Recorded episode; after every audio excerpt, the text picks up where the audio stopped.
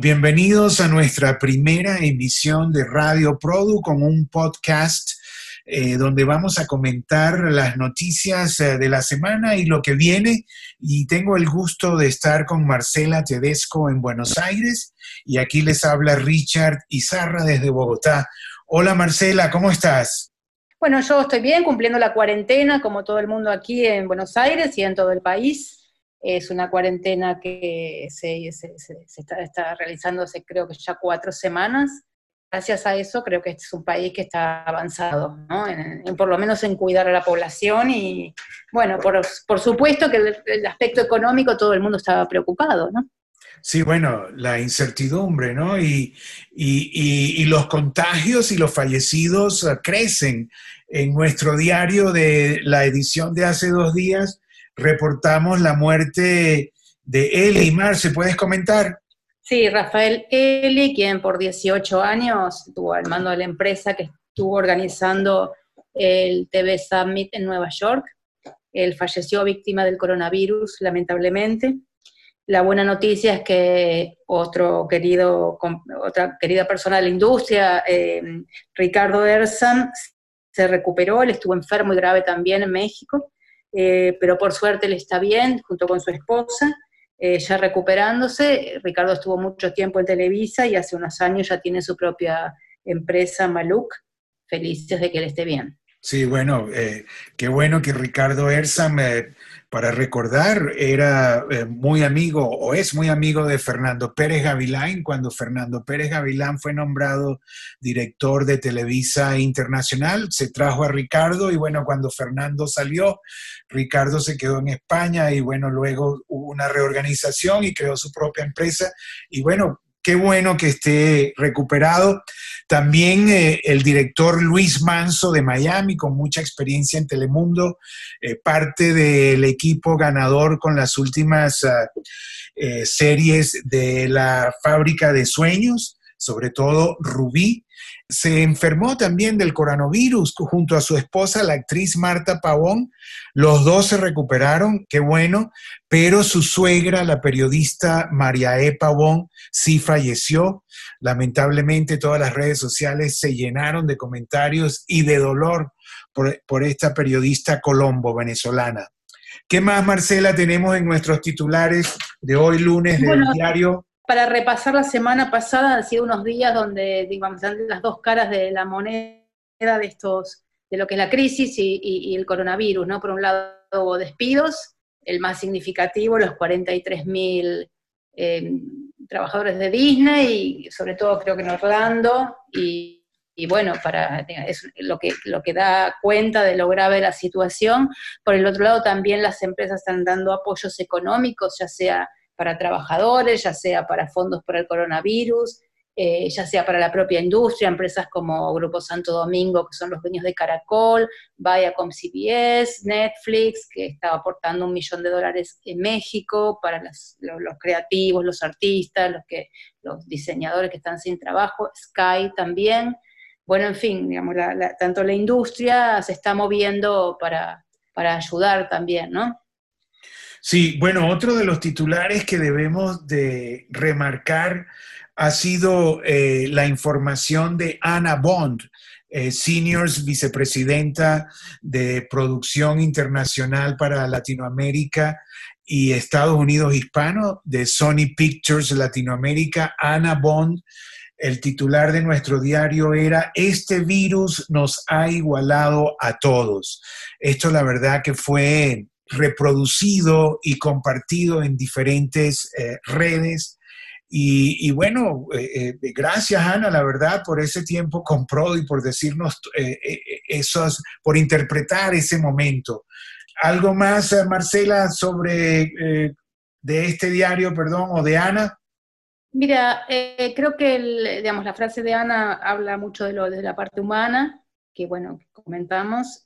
también eh, da cuenta de, cómo está la situación económica. Hoy en día, digamos, es, es un momento donde las producciones están suspendidas, muchos servicios de postproducción también están suspendidos, pero de alguna manera la industria va encontrando una forma de seguir en marcha en esta en esto que ya es una normalidad nueva, o sea, instalada, ¿no? O sea, una normalidad distinta. El new eh, normal, new normal, new normal, como, lo, hemos, como lo hemos llamado, ¿no? Sí. Como lo hemos puesto en nuestro diario, exactamente. Producciones remotas, por ejemplo, Chile es bastante mm, pionero en esto, bastante de vanguardia. Canal 13 de Chile ya lanzó un docu-reality eh, y este lunes, hoy, eh, Mega estrena en el prime time esta noche eh, una, ficción hecha en forma remota. se trata de un, con actores conocidos, es un psicólogo que atiende online a em, pacientes que de alguna manera están emocionalmente afectados por eh, la pandemia. Es una realización del área dramática de Mega, que como sabemos está a cargo de María Eugenia Rencoret, quien tiene muchísimos años eh, en la ficción. Ella hizo su carrera eh, buena parte, más de dos décadas en TVN de Chile y luego, bueno, se fue a Mega cuando Patricio Hernández y su equipo eh, se hicieron cargo del canal.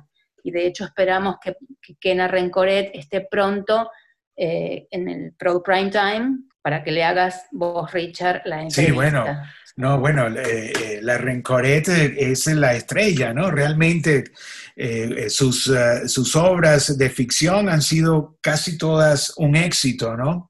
Y mira, volviendo un poco al cambio de la industria, debo de adelantar que acabo de, eh, ayer terminé una entrevista con Jim McNamara, que la vamos a sacar ahora eh, eh, dentro de un par de días, y Jim dice que no, que, no vamos a regresar a, la normalidad que teníamos antes de la pandemia. Él inclusive vaticina solo un tercio de los equipos normales de las empresas, el personal, o sea, un tercio se quedará en casa para siempre, o sea, no van a volver a la oficina. Dice que los centros comerciales, por ejemplo, se tienen que reinventar, la aviación no va a permitir en un avión eh, una persona al lado de otra, los cruceros marítimos tampoco.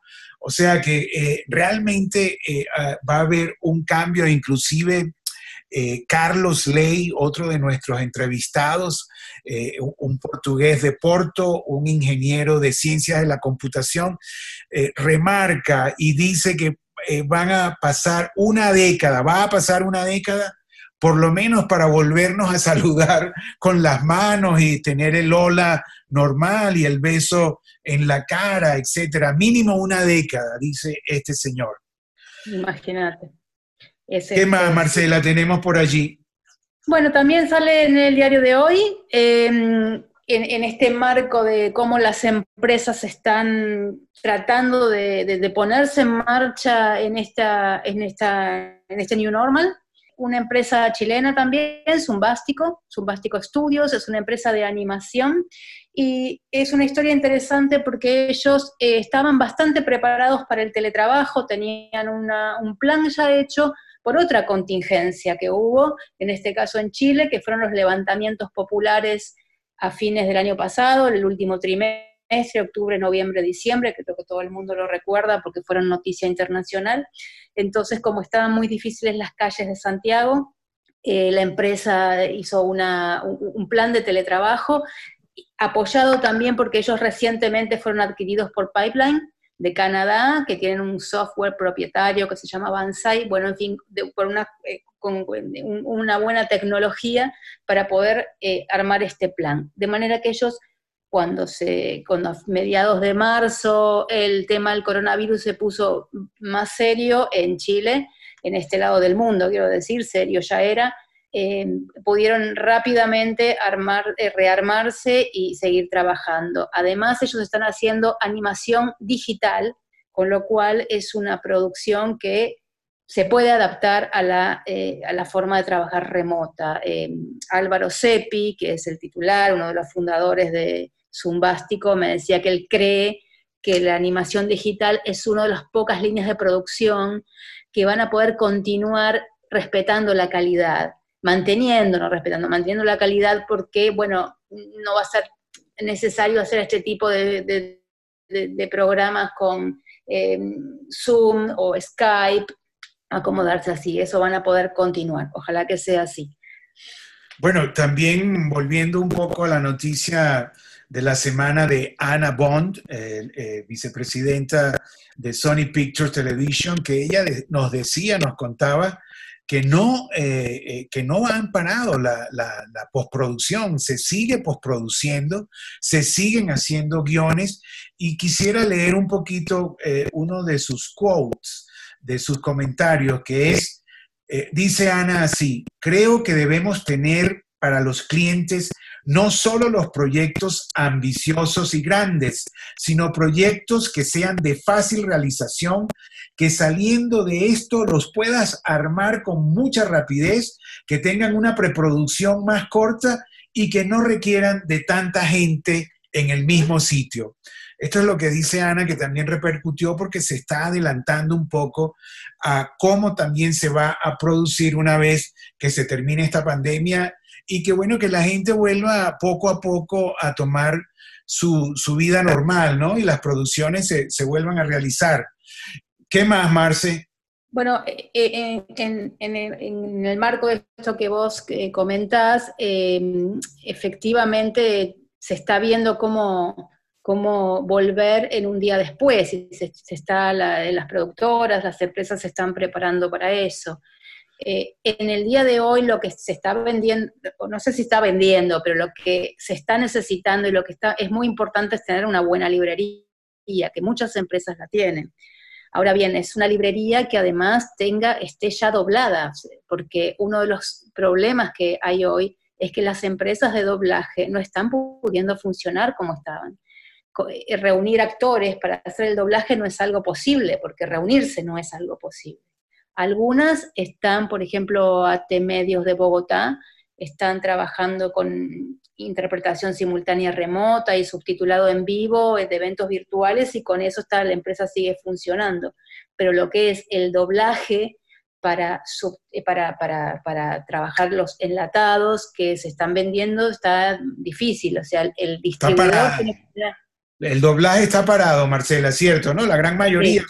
El doblaje está parado.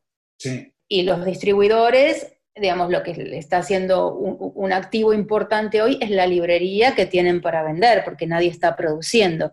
Ahora, esa librería es necesario que esté eh, doblada.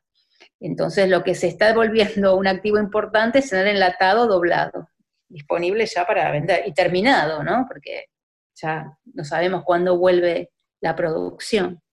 Pero yo creo que la industria da cuenta de, un espíritu para seguir, para seguir en marcha con creatividad.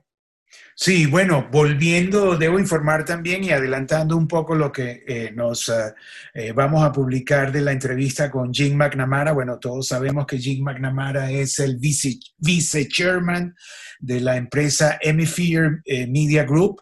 Eh, también es eh, uno de los eh, principales de Panteleón, que Panteleón ha ido evolucionando hacia su propio OTT que se llama Pantalla. y ese pantalla, la última ya es con, I, con, con y y la A, Pantalla.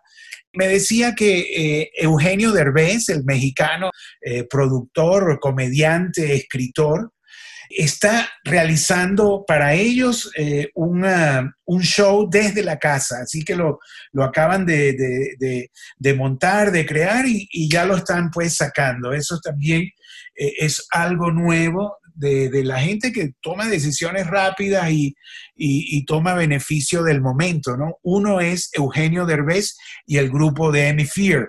Aquí también, Marcela, voy a hacer un comentario que, me ha parecido eh, eh, importante es que eh, cuando entrevistamos a Jay C. Acosta, el, jefe, pues, presidente del grupo Viacom CBS Latinoamérica, habló de la serie R.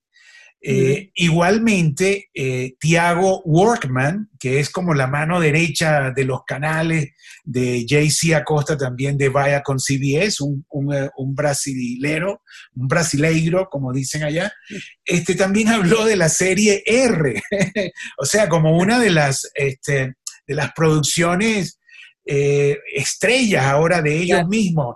Y ahora Jim McNamara también me nombra la serie R, que por cierto fue eh, producida en México por el brazo, eh, el brazo productor de Fear, que lo han llamado Yellow, donde ahí está, está, está Ariel Toby ahora, que bueno, que fue adquirido por Fear, su empresa Snap, y donde también está Anacelia Urquidi, la mexicana, que bueno, que ahora tiene, creo que un papel consultor eh, en, la serie eh, R.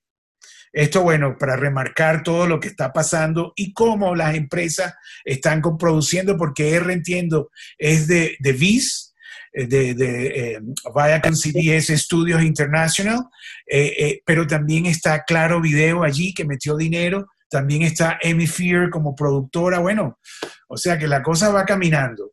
¿Qué más, Marcela, tenemos? Así es, no, lo quería comentar que, que, efectivamente son las coproducciones que van caminando, lo que pasa que R ya estaba hecha, producida, entonces bueno, puede lanzarse ahora. Ahora es como que más allá de coproducir, el punto es que hay que hacerlo en forma remota. Y si vamos a lo que decía, decía Jim McNamara, que esto no es que va a volver pronto a la normalidad, sino que va a llevar muchos años, yo creo que esta manera de producir en forma remota se va a ir sofisticando para poder alcanzar cada vez calidades eh, más altas. Eh, porque, claro, o sea, es algo que el espectador en este momento puede, puede pactar un poco menos de calidad dadas las circunstancias, pero no, no es que me parece a mí que no es algo que se pueda sostener en el tiempo bajar la calidad. De todas maneras, vamos a ver eh, primero hay que ver estas producciones, yo todavía no, no la vi, todavía no se estrenó esta de Mega, vamos a ver cómo, cómo es. Bueno, este, no sé ya, eh, Marcela, para ir concluyendo este, este podcast, eh, ¿qué más le podemos informar sobre lo que viene esta semana? Bueno, yo creo que eso es más o menos. vamos a ver qué sucede esta semana. Son momentos donde, bueno, todo cambia día a día siempre ha pasado en la industria, pero en estos momentos mucho más porque se está reinventando más que nunca. Yo diría que es la reinvención de la reinvención, porque ya venía ayornándose y tratando de cambiar por los cambios propios de la industria, y ahora con esto, bueno, también les toca como a cualquier otra industria, ¿no? Porque están todas en esto. Todavía no tenemos eh, eh, eh, cómo le fue al evento mundial de ayer, el Global Citizen o eh, One World at Home, eh, bueno, donde se unieron eh, eh, muchas televisoras abiertas, sobre todo las tres cadenas principales de los Estados Unidos, NBC, CBS y ABC. Además, bueno, Viacom, CBS, todos los canales también se unieron, Univisión, Telemundo, varios canales de televisión abierta de la América Latina. Y bueno, se esperaba más de 60 millones de espectadores en América Latina. Eh, yo, lo, yo comencé a verlo por YouTube, la verdad, desde la tarde. Eh, me, impresionó la calidad. Eh, algunos se veían muy, se oían muy, muy bien, otros menos bien que sí se veían que estaban desde la casa con sus propios equipos.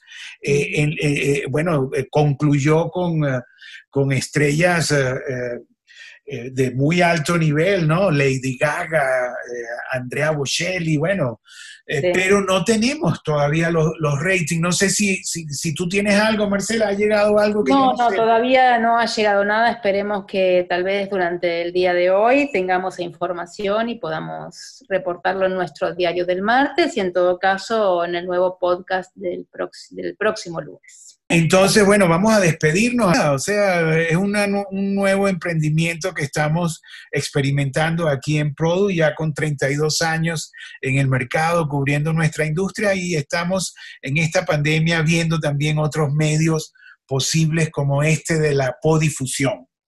Así es, siempre tratando de ser una herramienta para, bueno, para todos los que estamos dentro de, de esta industria tan, tan entretenida. Bueno, muchas gracias a Marcela Tedesco desde Buenos Aires y les habló Richard Izarra, quien estoy confinado en la ciudad de Bogotá. Y bueno, nada, hasta el próximo podcast. Gracias.